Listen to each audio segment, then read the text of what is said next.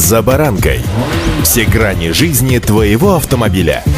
Автонапоминалка. Комментарии экспертов. Советы по обслуживанию автомобилей в программе «За баранкой».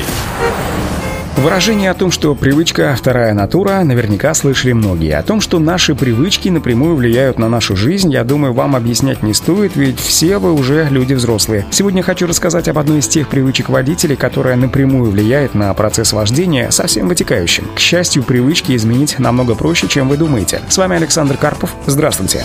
Автомобильные факты.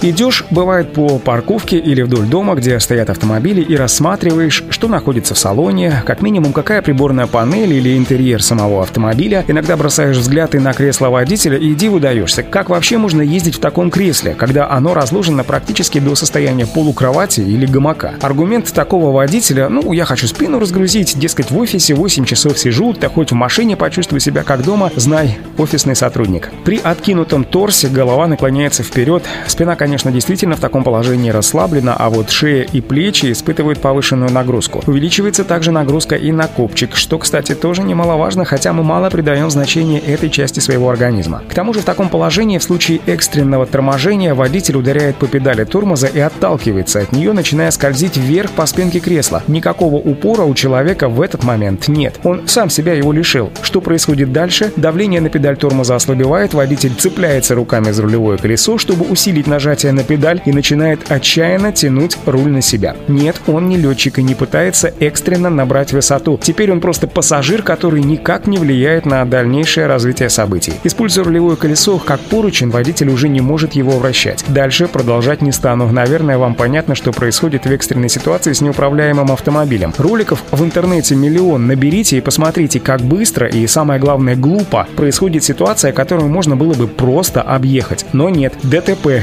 и в лучшем случае это искореженный автомобиль, в худшем случае искореженное тело и даже жизнь. Но вот оно вам надо? М? Автомобильные факты.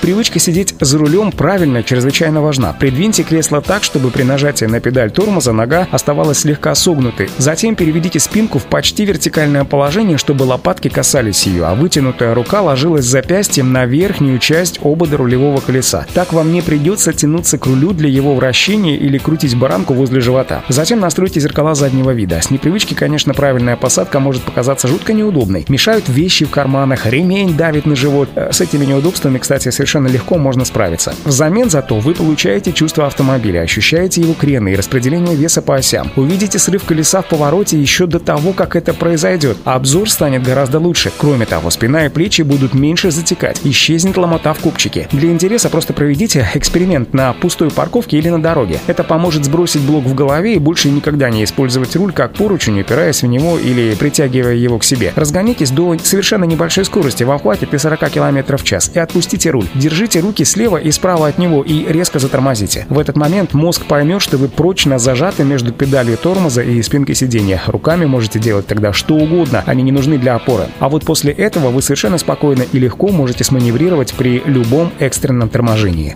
Удачи! За баранкой.